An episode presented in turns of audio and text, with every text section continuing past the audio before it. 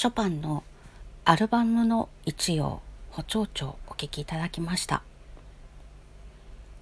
このアルバムの一葉という題名だけ知って弾いた時なんかゆっくりで練習している時にはセピア色のちょっと懐かしげな写真が見えるな。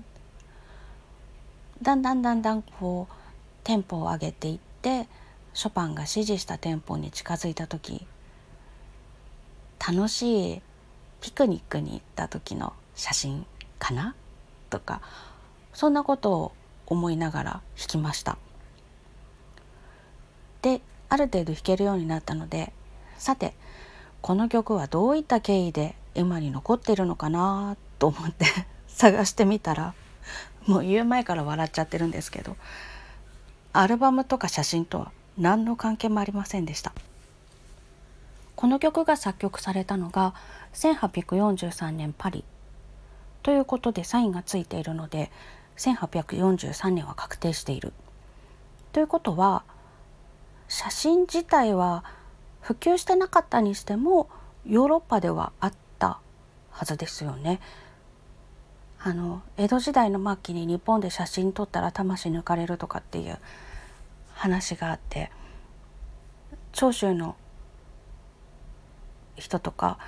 そう新選組の人とかも撮ってますもんね。っていうことは1843年だったらば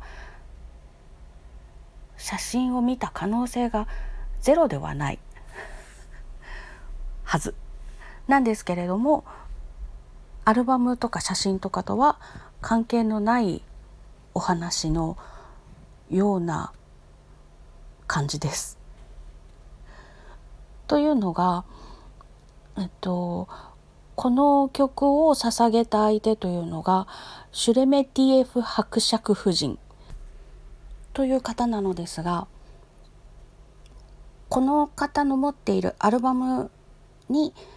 この曲の直筆風ファクシミリが検事と一緒にあったそうなんです。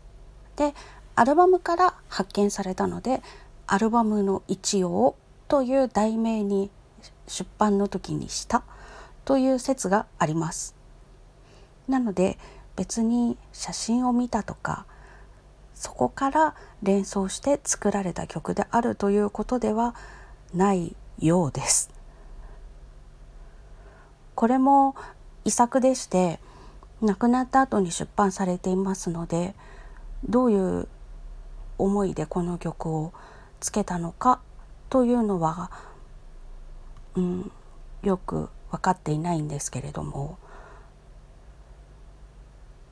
可愛らしい曲が残っていてくれて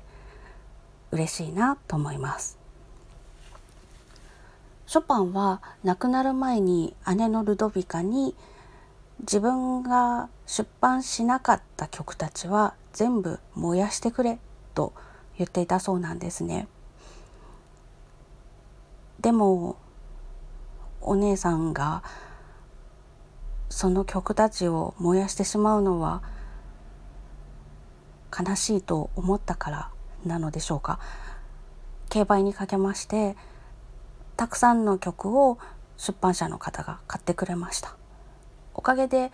今私も弾くことができるんですけれどもショパンの思いとは反する状況にはなっていますがこの可愛いい曲と出会えたのはお姉さんのおかげなのでありがとうっていう気持ちです。ということで本日はショパンのアルバムの一葉「補聴長」お聴きいただきました。最後までお付き合いいただきましてありがとうございました。また明日。